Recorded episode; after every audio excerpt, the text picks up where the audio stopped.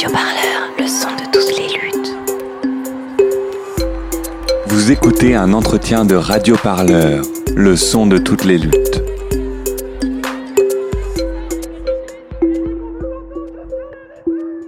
Alors un souvenir euh, marquant de lutte, c'était euh, l'été 2019 à Nantes.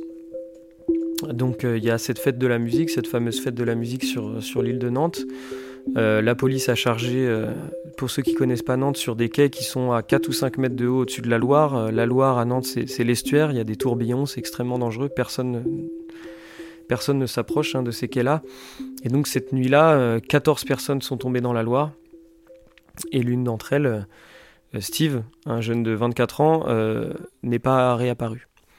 Et dans les jours qui suivent, avec des amis, on va euh, occuper un mur directement sur, euh, sur le quai où il y a eu la charge et on va euh, faire un, grand graphe qui demande où est Steve Où est Steve? Et donc à ce moment-là, la, la, ville elle est un peu suspendue. Tout le monde demande où est Steve parce que quasiment toutes les familles avaient un enfant, un cousin, une sœur, un frère qui était à la fête de la musique ce soir-là sur, sur l'île de Nantes. Tout le monde ne parle que de ça. Et le souvenir, c'est que le jour où on a terminé cette peinture, euh, on a vu passer des vedettes de la police nationale, des gyrophares partout, euh, le procureur, et en fait, à quelques mètres de là, ils avaient retrouvé, malheureusement, le corps de Steve. Et dans les jours qui ont suivi, il y a eu des mobilisations très fortes pour euh, réclamer justice. Donc c'est un souvenir qui n'est pas joyeux, mais qui est assez fort et qui me reste en mémoire à Nantes. Radio Parleur, le son de toutes les luttes. Écoutez-nous sur radioparleur.net. Bonjour à toutes et à tous, vous écoutez Radio Parleur et aujourd'hui nous recevons Pierre Douillard-Lefebvre, auteur du livre Nous sommes en guerre, terreur d'État et militarisation de la police aux éditions Grévis. Pierre, bonjour et merci d'avoir accepté notre invitation. Bonjour, merci. Alors ce livre, euh, Pierre, c'est avant tout une partie de votre histoire, celle de la répression et celle de sa violence. Pierre, quelle est l'histoire à l'origine de ce livre?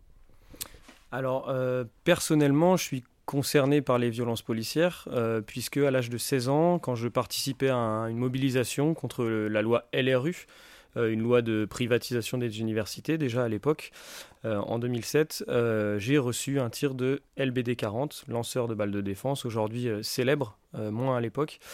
Et donc je me retrouve lycéen, touché à la tempe par un tir, je perds l'usage de l'œil droit, nous sommes en novembre 2007. Et il s'avère qu'on découvrira, mais alors bien après, que ce LBD 40, il était en phase d'expérimentation. Il était en train de remplacer progressivement le flashball, mais on y reviendra peut-être hein, sur les différentes dé dénominations des, des, armes de la police. Et donc, euh, à partir de là, on va mener avec des proches toute une enquête indépendante, sans l'IGPN, sans la police des polices, pour se battre contre l'impunité de la police et ensuite pour organiser euh, un collectif de personnes mutilées par la police. Et donc à partir de là, je vais non seulement être engagé sur ces questions-là, mais je vais aussi essayer de réfléchir, de comprendre la généalogie, l'histoire de ces armes et comment ça fonctionne tout ça. Pour revenir à l'histoire de ces armes, c'est quoi la différence entre le LBD 40 et le flashball? Alors voilà, donc il faut remonter au milieu des années 90 pour bien comprendre ce tournant dans la doctrine du maintien de l'ordre, parce que c'est vraiment un tournant, c'est-à-dire que euh, la doctrine classique de la police française jusqu'à jusque dans les années 90, c'était de maintenir la foule à distance, de repousser la foule. À partir de 95, on a Claude Guéant, qui est directeur de la police nationale à l'époque, hein, qui sera ensuite ministre de Sarkozy. Claude Guéant qui décide de distribuer ce qu'il appelle les premiers fusils flashball. Ces premiers fusils flashball, c'est un vrai tournant parce qu'on ne repousse plus une foule, on frappe des corps et on habitue les policiers à presser sur la détente pour tirer en direction d'une personne. Alors c'est, ça nous paraît évident aujourd'hui, ça nous paraît presque normal, mais dans les années 90, c'est un vrai tournant de doctrine et ce tournant, il commence au nom des supposées nouvelles menaces dans les banlieues, euh, les nouvelles menaces de quartier, et donc c'est flashball, Super Pro. Flashball est une marque, hein, c'est une marque déposée par une firme, Vernet Caron. Vous savez, comme euh, euh, Kleenex ou Frigo. Hein, et par métonymie, on a désigné tout un tas euh, d'autres outils. Le flashball, c'est une arme à ce moment-là, en 95, qui est assez imprécise, qui fait une grosse détonation, hein, qui se présente comme un gros pistolet et qui est utilisée d'abord par la BAC, par les brigades anticriminalité dans les banlieues. Et en fait, assez rapidement, ces flashballs, ils vont petit à petit être généralisés sur le territoire. Mais comme euh, ces flashballs, ils vont être utilisés d'abord contre des populations marginalisées dans les périphéries et essentiellement des populations non blanches, en fait, on va assez peu parler de ce changement de doctrine avant les années 2000. Et pourtant, dès 1999, on a un père de famille, Ali Alexis, qui perd un œil euh, suite à un tir de flashball. En réalité, on va commencer à parler de ces flashballs quand ils vont être utilisés contre les manifestants. Parce qu'à ce moment-là, le regard des journalistes va s'intéresser à cette question. Donc ça, c'est la première génération de ces armes-là. 95 hein, jusque dans les années 2007, 2008, 2009, 2010. Et à partir de 2007, comme euh, je l'expliquais, on va expérimenter une arme qui est beaucoup plus puissante, beaucoup plus précise, qui est dotée d'un canon rayé, qui est classée arme de catégorie A, c'est-à-dire arme à feu à usage militaire selon la, classification euh, officielle, et qui est dotée d'un viseur, un viseur numérique, un viseur EOTech, qui est utilisé notamment par l'armée. Et donc cette arme, c'est le LBD 40. Et donc à nouveau, on retrouve le même discours de la part euh, des euh, décideurs, c'est euh, la police a besoin d'être plus armée face aux nouvelles menaces, entre guillemets, et notamment les menaces dans les banlieues. On est au moment où, à Villiers-le-Bel, deux jeunes, Mouchine et Larami, ont été percutés par une voiture de police, sont morts, et où il y a plusieurs nuits d'émeutes. Et c'est à cette occasion-là que le gouvernement Sarkozy officialise la distribution du LBD 40, qui va être, comme le flashball, généralisé très rapidement dans toutes les unités de police et aujourd'hui s'adresser à des pans entiers de la population. Vous dites justement en épilogue que depuis 2007, nous avons changé d'époque. Qu'est-ce qui a changé du coup? Alors, ce qui a changé, c'est effectivement cet usage industriel des balles en caoutchouc. Hein. il faut se représenter. Euh, il y, a les chiffres officiels, hein, c'est-à-dire euh, plusieurs milliers de tirs par an, et puis il y a les commandes de ces balles en caoutchouc. Les commandes de ces balles en caoutchouc, c'est par exemple 159 000 munitions commandées en 2016.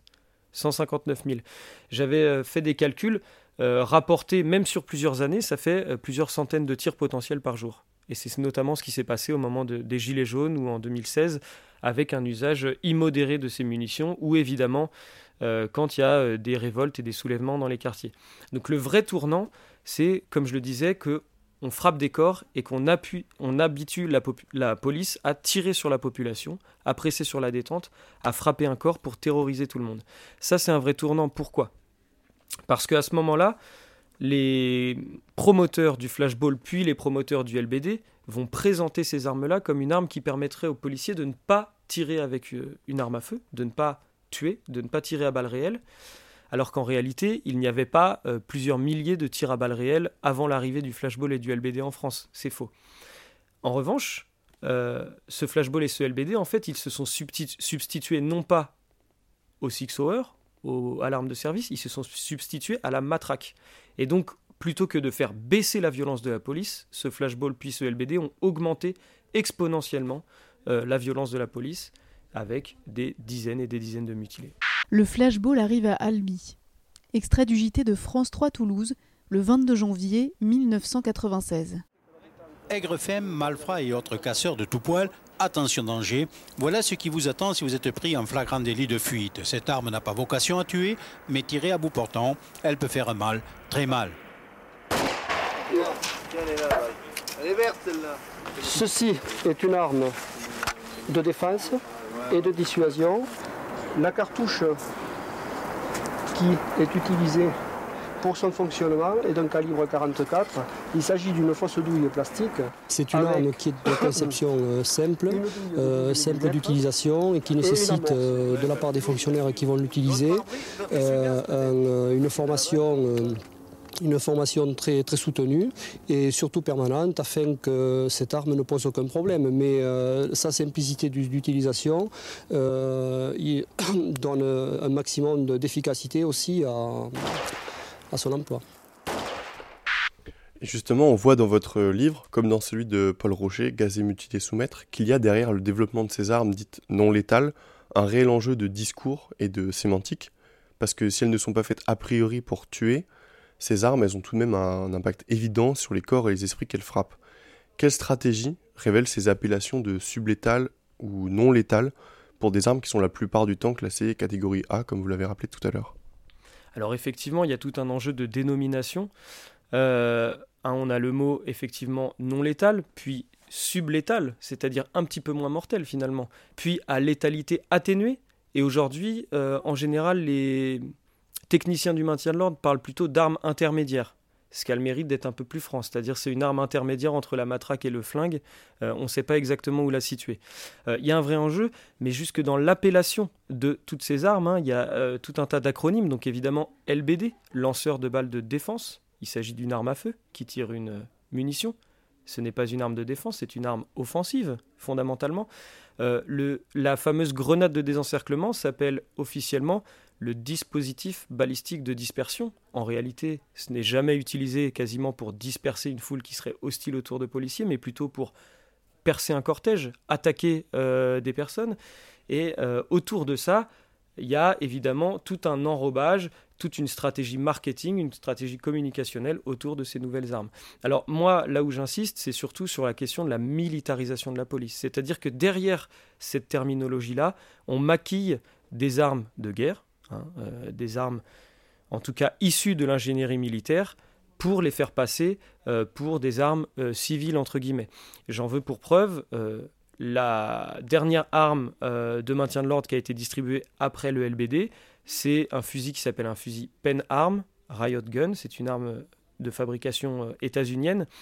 Et ce, ce, fusil permet de tirer non pas une munition comme le LBD, mais six munitions en rafale. 6 munitions en quelques secondes de 40 mm, le même diamètre que le LBD. Et donc ce fusil Pen Arm, très concrètement, c'est un fusil lance-grenade de l'armée américaine qui a été réadapté sur le maintien de l'ordre. Voilà, c'est aussi bête que ça. Alors, un petit cas pratique peut-être. L'été dernier, la nouvelle mairie socialiste de Saint-Denis décide de renforcer ses forces de police et arme sa police municipale de flashballs et de pistolets 9 mm. Dans quelle dynamique s'installe ce genre de décision?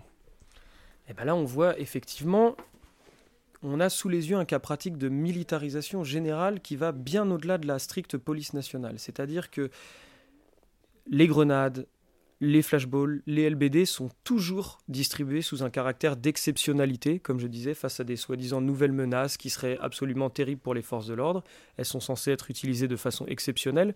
Très rapidement, c'est un usage qui se répand massivement. Et par ricochet, on arme des polices municipales avec ces flashballs, puis demain des vigiles, etc., etc. Donc en fait, si on devait reprendre euh, une image très macroniste, il y a un ruissellement de la violence d'État, vous voyez plus on arme euh, les unités de police euh, déjà militarisées, plus les unités, disons, subalternes vont également, avec quelques années de retard, recevoir à leur tour cet armement. Donc en fait, il y a une augmentation à tous les niveaux de la société d'une forme de brutalité répressive. En effet, on le voit avec cette décision, l'histoire de la répression, sa théorisation, ses lois et ses mises en pratique, c'est aussi et surtout une histoire de la gauche du gouvernement, une gauche que vous accablez dans votre livre. Est-ce que vous pouvez nous en dire plus entre cette gauche, qui est le Parti socialiste, et ce que vous appelez la terreur d'État? Alors tout à fait. Euh, on se rend compte en fait en regardant un petit peu l'histoire du maintien de l'ordre, l'histoire de la police, que euh, quand il y a un gouvernement de gauche, entre guillemets, il y a souvent des accélérations euh, de cette militarisation, des accélérations euh, de la violence d'État. Euh, et qui plus est avec moins de contre-pouvoir que si c'était la droite sarkozyste par exemple. On peut évidemment citer l'exemple de la mort de, Rémi Fraisse. C'est un exemple qui est un peu emblématique et révélateur puisque Rémi Fraisse est la première personne qui meurt dans le cadre d'une mobilisation, dans le cadre d'une manifestation écologique, depuis Malikou Sekine qui avait trouvé la mort lors du mouvement contre la loi de Vaquet en 1986. Sauf que, euh, au moment de la mort de Malikou Sekine, on a toute la gauche qui descend dans la rue, on a plusieurs milliers de manifestants, on a un ministre euh, qui démissionne de Vaquet, on a euh, les brigades qu'on appelait les voltigeurs à l'époque, les brigades motorisées responsables de ce décès qui sont dissoutes immédiatement, et donc une sorte de choc politique, en tout cas une expression de contre-pouvoir. Au moment de Rémi Fraisse, on a à nouveau une personne qui est tuée euh, dans un cadre de maintien de l'ordre pendant une mobilisation. Et là, aucun contre-pouvoir.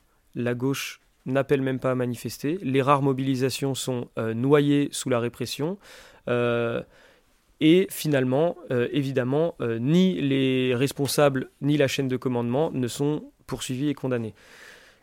Sous ce même mandat de François Hollande, on va avoir l'état d'urgence l'état d'urgence qui est utilisé immédiatement contre des militants écologiques, écologistes au moment de la COP 21, donc l'antiterrorisme utilisé pour mater la contestation. Ces mesures d'état d'urgence seront réutilisées au moment de la loi travail à nouveau contre des, manifestants.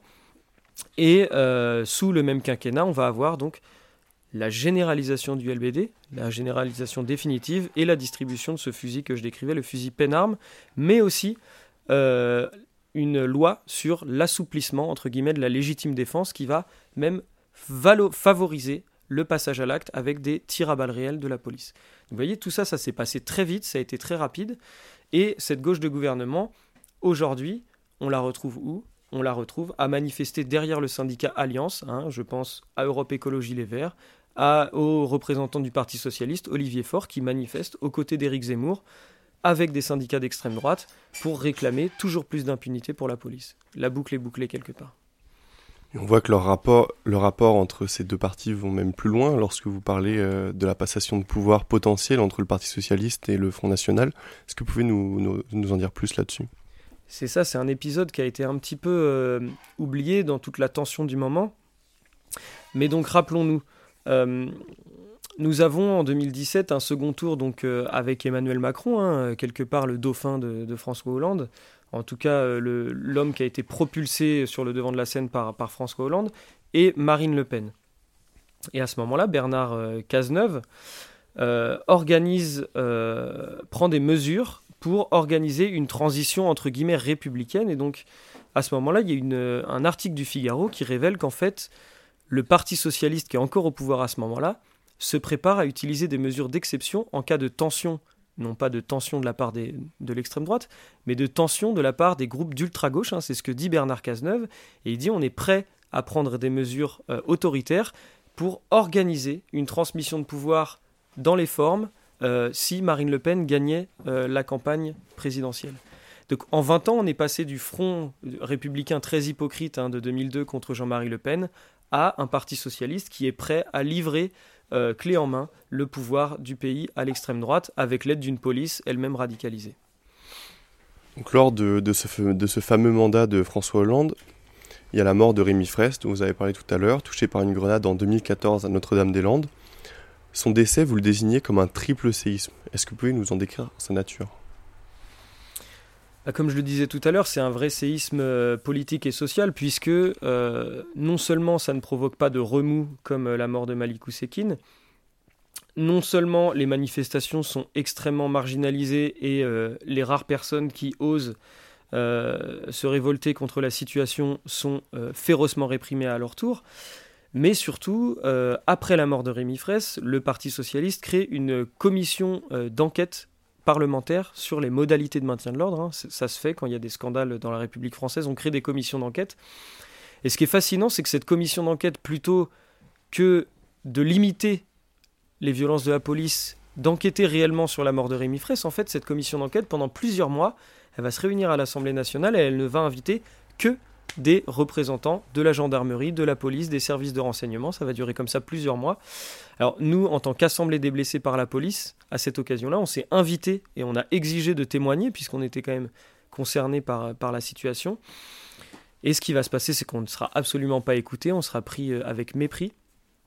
Et euh, le résultat, c'est que le rapport issu de cette commission d'enquête ne va non seulement pas dénoncer l'usage des grenades euh, explosives et cette militarisation de la police, mais va au contraire édicter les mesures à prendre. Et parmi les mesures à prendre, donc, officiellement, ce, rapport socialiste va dire effectivement, il est bien de généraliser le LBD parce qu'il est plus précis. Euh, il serait bon de pouvoir interdire préventivement à certaines personnes fichées euh, de manifester pour éviter les troubles. Euh, il y a une troisième préconisation. Bref, en, tout cas, ce rapport va énoncer des préconisations uniquement sécuritaires qui vont absoudre encore plus les forces de l'ordre plutôt que de limiter leur pouvoir. Donc il y a un vrai retournement, un, séisme ou en tout cas un retournement euh, orwellien de la situation. Une enquête suite à la mort d'une personne en manifestation va aboutir à un rapport encore plus répressif. Dans le chapitre Les laboratoires de la peur, vous mettez en avant le côté expérimental de la répression et ses terrains d'expérimentation. Quels sont-ils, ces terrains d'expérimentation, et qu'est-ce qu'ils ont en commun? Alors pour comprendre pourquoi euh, cette violence militarisée a pu euh, se développer à ce point en France en 20 ans, il faut comprendre que c'est parce qu'elle a d'abord été testée, expérimentée sur des catégories marginalisées de la population, des catégories qui avaient déjà été discréditées préalablement par un discours public. En premier lieu, évidemment, les banlieues, les quartiers populaires, euh, qui sont décrites, discrédités, les habitants des quartiers populaires sont discrédités dans les médias depuis plusieurs décennies. On parle de zones de non-droit, il y a tout un lexique d'animalisation, de déshumanisation des habitants des quartiers. Et parallèlement, il y a une pratique coloniale ou néocoloniale euh, de la répression dans ces quartiers-là. Euh, ça, c'est pas pas une surprise. Hein. Il y a le travail de Mathieu Rigouste qui a euh, très bien documenté cette généalogie-là de la répression. Et donc, c'est justement dans ces, dans ces banlieues périphériques qu'est testé non seulement le flashball et le LBD, mais les premiers drones Hein, de surveillance au moment des émeutes de 2005 euh, en banlieue parisienne, que sont testées les techniques de quadrillage du quartier par euh, des forces de l'ordre massivement présentes, l'usage d'hélicoptères qui vont éclairer les, euh, les immeubles, l'usage d'encagement, etc. Mais ce n'est pas le seul laboratoire, entre guillemets. Parmi les autres laboratoires, il y a notamment le monde du foot, du sport. Hein. Il y a également toute une catégorisation des supporters qui sont désignés comme hooligans, le, mot ultra qui est utilisé comme un, mot péjoratif, etc. Et donc, euh, chez les supporters, on va également utiliser régulièrement des techniques de nassage dès la sortie des, cars, par exemple, de supporters. On va utiliser des caméras à reconnaissance faciale et on va surtout utiliser l'usage évidemment d'armes de la police hein, de type LBD. Il y a plusieurs supporters qui ont perdu un œil ces dernières années. Et on va aussi euh, utiliser un dispositif qui s'appelle le dispositif d'interdiction de stade, c'est-à-dire que les supporters fichés par les services de police vont être interdits euh, de se présenter au match euh, de leur équipe et vont devoir pointer au commissariat au moment du match. Cette mesure, elle est intéressante parce qu'elle elle a interpellé assez peu de monde, mais en fait, les syndicats de police ont assez rapidement dit, mais si on peut le faire sur des supporters, pourquoi on ne pourrait pas le faire sur des manifestants euh, d'ultra-gauche ou des manifestants violents. Et donc au moment des Gilets jaunes, les syndicats de police ont explicitement demandé à ce que ce dispositif d'interdiction de stade soit réadapté pour les manifestations. Comme autre terrain, toujours dans le volet du, racisme d'État, il y a évidemment les frontières, hein, les violences policières à Calais, les violences policières aussi aux frontières de l'Europe avec l'utilisation de canons à son, de dispositifs biométriques, de grenades en tout genre, de balles en caoutchouc. Hein. Il faut savoir que euh, les frontières sont une zone d'expérimentation avec un fort enjeu sécuritaire, un fort enjeu économique, usage de drones également. Évidemment, autre laboratoire, toutes les luttes, et en particulier les luttes de territoire de type euh, ZAD, hein, avec euh, notamment à Notre-Dame-des-Landes euh, l'utilisation de dispositifs massifs de plusieurs milliers d'hommes d'invasion d'un territoire de grande envergure avec l'usage à nouveau de drones. la première fois que les blindés sont à nouveau sortis en métropole depuis mai 68, c'est au moment de l'expulsion de l'Azad de 2018 et quelques mois plus tard, ils seront utilisés contre les Gilets jaunes. Donc les luttes de territoire, c'est aussi un gros enjeu pour le maintien de l'ordre français. Et d'ailleurs, les forces de l'ordre s'entraînent à intervenir de plus en plus en milieu rural, parce que l'État sait que ça va être vraiment euh, un des terrains de conflit à l'avenir avec l'effondrement écologique en cours, euh, qui va être euh, un, terrain important. Et enfin, euh, laboratoire euh, qu'il faut souligner, le monde des free parties, le monde de la, teuf. Alors évidemment, la mort de, Steve à Nantes euh, le soir de la fête de la musique a, marqué les esprits, mais plus récemment, on a à Redon une free party durant laquelle les gendarmes ont utilisé des milliers de grenades et ont arraché la main d'un jeune teufeur qui était simplement venu danser. Ces événements-là, j'essaye de les replacer dans une généalogie également de long terme, c'est-à-dire que depuis les années 90, les autorités essayent de lutter contre le mouvement rave. Hein. Aujourd'hui, on dit plus free party, avec tout un tas de décrets, de lois pour saisir le son, pour, encadrer, pour euh, encercler euh, les free parties et pour catégoriser ce mouvement de fête spontanée et incontrôlable comme un ennemi intérieur également. Donc c'est un vrai sujet aussi. Qu'est-ce qui gêne dans ces free parties euh, l'État?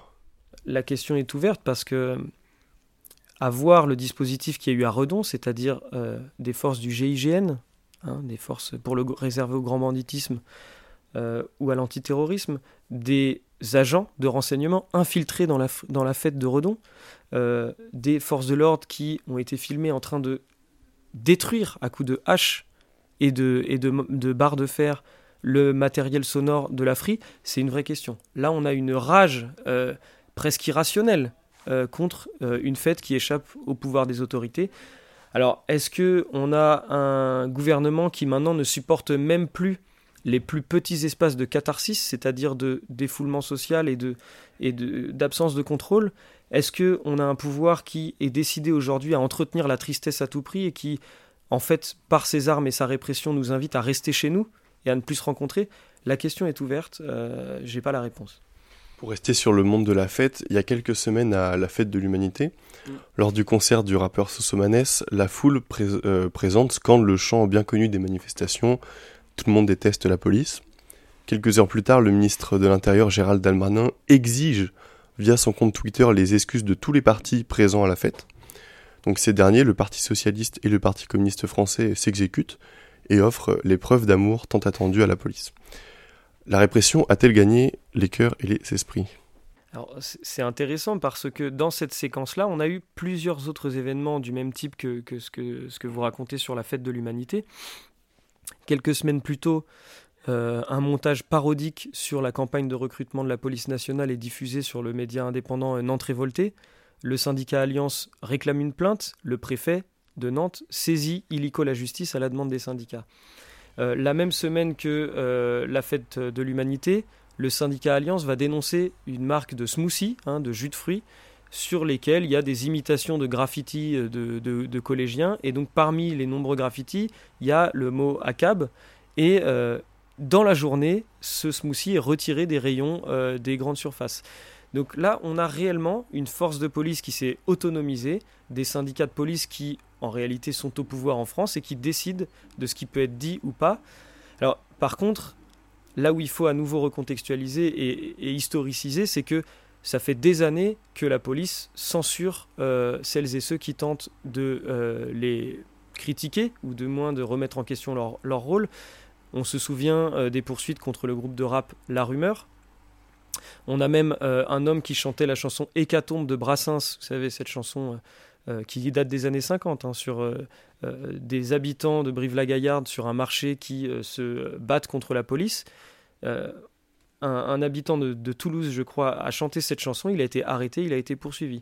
Donc régulièrement, la police démontre sa puissance en interdisant et en sommant les autorités les plus hautes du pays de faire interdire toute expression critique, et ça marche. Alors, il y a cette dimension de censure, c'est assez drôle en plus dans le contexte où c'est la droite et l'extrême droite qui parlent de, pensée unique, de, de bâillonnement, etc. Mais on a aussi toute une dimension effectivement contre-insurrectionnelle de conquête des corps et des esprits qui s'incarne par deux aspects.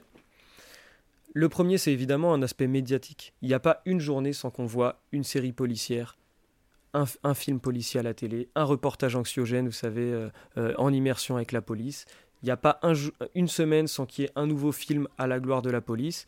Récemment, on a le film Bac Nord là, qui, franchit carrément une nouvelle étape, puisque le film vise à glorifier une équipe de baqueux de Marseille qui a été euh, poursuivie pour des cas, une affaire de ripou, hein, des cas de violence, de détournement, etc. Et donc, on a euh, ce que les Américains appellent un soft power, c'est-à-dire de la communication, de la publicité, de la propagande pour conquérir les esprits.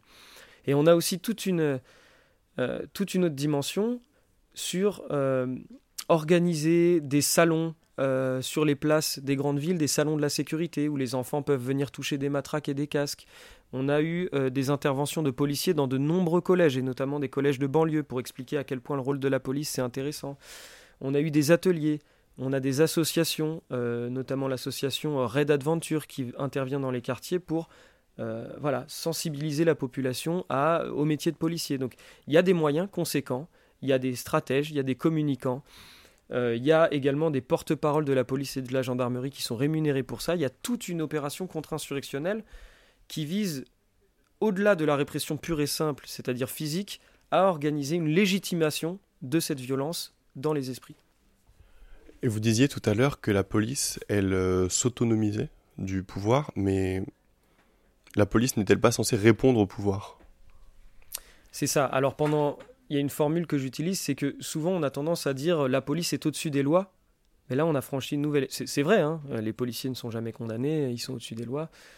Mais aujourd'hui, la police écrit littéralement les lois. C'est-à-dire que la loi de sécurité globale, c'est une loi qui est écrite directement par et pour la police. Le rapporteur de cette loi s'appelle Fauvergue, c'est un ancien du RAID, hein, donc euh, une unité de, police euh, militarisée. Euh, aujourd'hui, la police, les policiers manifestent armés avec leurs véhicules de fonction devant des tribunaux. Aujourd'hui, les policiers peuvent manifester jusqu'à l'Élysée ou devant l'Assemblée nationale. Donc, ce qu'on a pu dire pendant longtemps, c'est que le, pouvoir politique ne tenait que grâce, à police, que grâce à sa police, qu'il était protégé par la police. C'est incontestable, on l'a vu pendant les Gilets jaunes. Hein. Puisque le gouvernement est dans une, attaque frontale des droits sociaux, euh, euh, de l'écologie, etc., et qu'il a supprimé euh, toutes les instances de dialogue, il y a une relation frontale entre le pouvoir et la rue qui s'incarne uniquement par la police. Mais là, à présent, on a cette police à qui on a confié tous les pouvoirs et toutes les responsabilités qui, à son tour, exprime en retour au pouvoir politique, regardez, regardez comme on est puissant, regardez comme vous avez besoin de nous, et maintenant il faut nous obéir. Et c'est ça qui se passe quand on a des agents qui viennent encercler un tribunal littéralement, ou crier euh, sur toutes les antennes que le problème de la police, c'est la justice. Vous écrivez que la promotion d'une bonne police, moins violente en apparence et prétendument plus efficace, contre les contestations est dangereux et anachronique. Pourquoi est-ce dangereux et anachronique? Alors, juste pour expliquer un petit peu, ça c'est toute une partie du livre qui répond à des, sociologues, euh, je dirais, de centre-gauche, pour qui la préoccupation est, euh, est, de créer une désescalade, ce qu'ils appellent une désescalade, et de créer une police qui serait efficace, c'est-à-dire qui euh, contrôlerait une manifestation sans tirer trop de grenades. En gros, je schématise, mais l'idée c'est celle-là. C'est-à-dire qu'ils utilisent l'exemple de la police allemande en disant regardez comme c'est formidable, en Allemagne ils arrivent à canaliser les radicaux euh, sans euh, mutiler des gens. Euh, et donc la police française devrait s'intéresser à ça. Mais le débat, c'est pas de savoir s'il faut un maintien de l'ordre efficace, hein, fondamentalement, puisque en tant que force qui aspirons, je pense, à un changement de la société, nous n'avons aucun intérêt à ce qu'il y ait un maintien de l'ordre efficace, nous avons intérêt à changer les choses radicalement. Nous n'avons aucun intérêt au statu quo. Et donc pourquoi je dis que c'est anachronique? Parce que tout simplement, en réalité, les polices du monde entier se militarisent, y compris euh, par exemple la police allemande qui est utilisée comme un, exemple. En réalité, on peut considérer la répression davantage comme un curseur que les gouvernements peuvent augmenter selon les situations. Euh, en France, on a un curseur de tension sociale qui est très élevé ces dernières années et donc un curseur de répression qui est également extrêmement brutal, extrêmement élevé. Mais en Allemagne, dès lors qu'il y a des mobilisations sociales euh, un petit peu musclées, je pense à des mobilisations par exemple contre une gare géante à Stuttgart, il y a eu une personne qui a été éborgnée euh, par un canon à eau. Je pense à des mobilisations pour les libertés publiques ou contre le fascisme, à nouveau, euh, police allemande très violente. Donc en réalité, ce qu'on voit, c'est que plutôt que de s'aligner sur un standard d'une police qui serait soi-disant plus efficace et moins violente, euh, l'intégralité du maintien de l'ordre mondial s'aligne davantage sur un standard qui serait plus états-unien, voire français, euh, de choc, de terrorisation et de marquer et de frapper les corps pour frapper les esprits. nous arrivons à la, à la, fin de cet entretien. Vous faites dans votre livre un état des lieux complet des formes actuelles de la répression et son histoire. Quelle perspective reste-t-il pour celles et ceux qui s'y opposeraient? C'est ça. Alors c'est un peu l'enjeu euh, le plus important du, du livre. Bon, déjà, c'est un livre que j'ai écrit vraiment pour être le plus simple possible, accessible à tous, et, euh, y compris pour ceux qui n'ont euh, jamais euh, lu sur le sujet. Mais c'est l'enjeu le plus important, c'est de, une fois qu'on a fait un constat, j'ai l'impression que dans notre camp, on est très fort pour énoncer des constats, faire des analyses brillantes. Maintenant, qu'est-ce qu'on fait? On est face à une machine qui paraît de plus en plus toute puissante et inatteignable. Alors en réalité, il y a toute une série de pistes je vais peut-être pas toutes les, aborder euh, ici parce que je vous invite quand même à, acquérir ce, livre. Mais il y a tout un, tas de, pistes, effectivement. On voit d'ailleurs qu'il y a des résistances euh, qui surgissent, qui fleurissent dans le monde entier, euh, de Minneapolis à Santiago du Chili, hein, où il y a tout simplement un processus révolutionnaire qui est en cours à la suite d'une répression très brutale d'une mobilisation étudiante. Euh, jusqu'aux pratiques d'autodéfense développées à Hong Kong, euh, sans parler euh, des différentes mobilisations en France, en Espagne et ailleurs. Donc on voit que cette question de la répression policière, elle est centrale, et la résistance, l'autodéfense face à, la police, c'est une question qui traverse aujourd'hui toutes les personnes qui s'opposent au monde tel qu'il est. Et donc la palette des résistances, elle est, elle est infinie. Elle est infinie. Je vous invite à regarder dans, le livre, je donne quelques pistes. Il y a également des choses très locales et très concrètes qu'on peut faire en France. Par contre, c'est de s'attaquer directement à l'infrastructure matérielle de la répression. En France, on a des usines qui fabriquent les armes de la police et des armes qui sont utilisées dans le monde entier, puisque la France est un grand exportateur d'armes de maintien de l'ordre. Hein.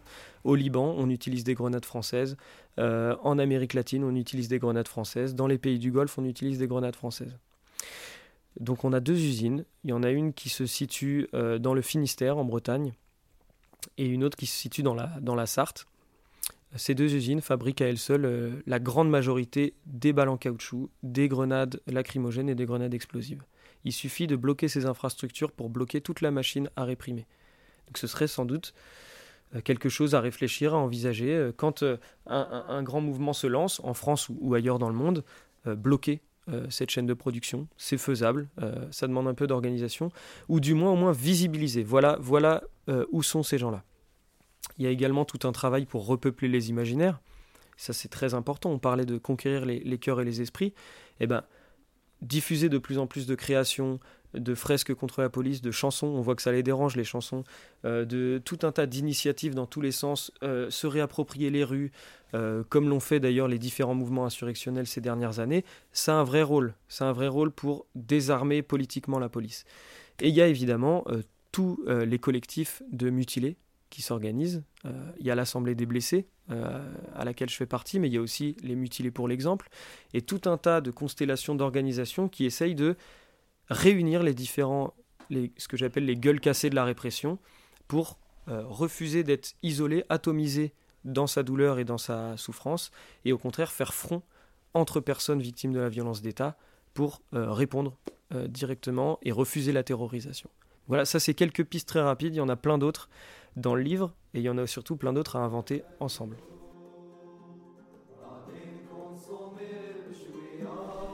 Une, une, chanson pour euh, clôturer l'entretien Je me disais, euh, la chanson du soulèvement en Algérie, le Irak, euh, une des chansons c'était la Casa del Mouradia, qui est un chant de supporters, qui a été ensuite chanté massivement en manif dont on devrait s'inspirer parce que ça, donne de l'entrain dans, les luttes.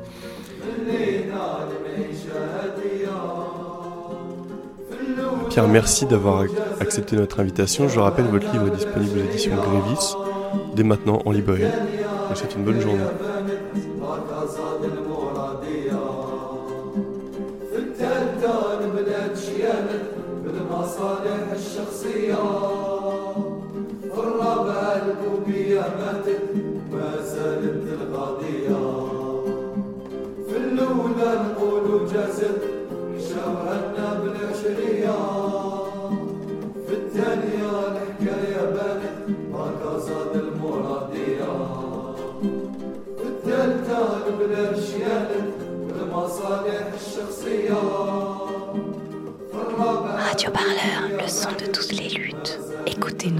radioparleur.net.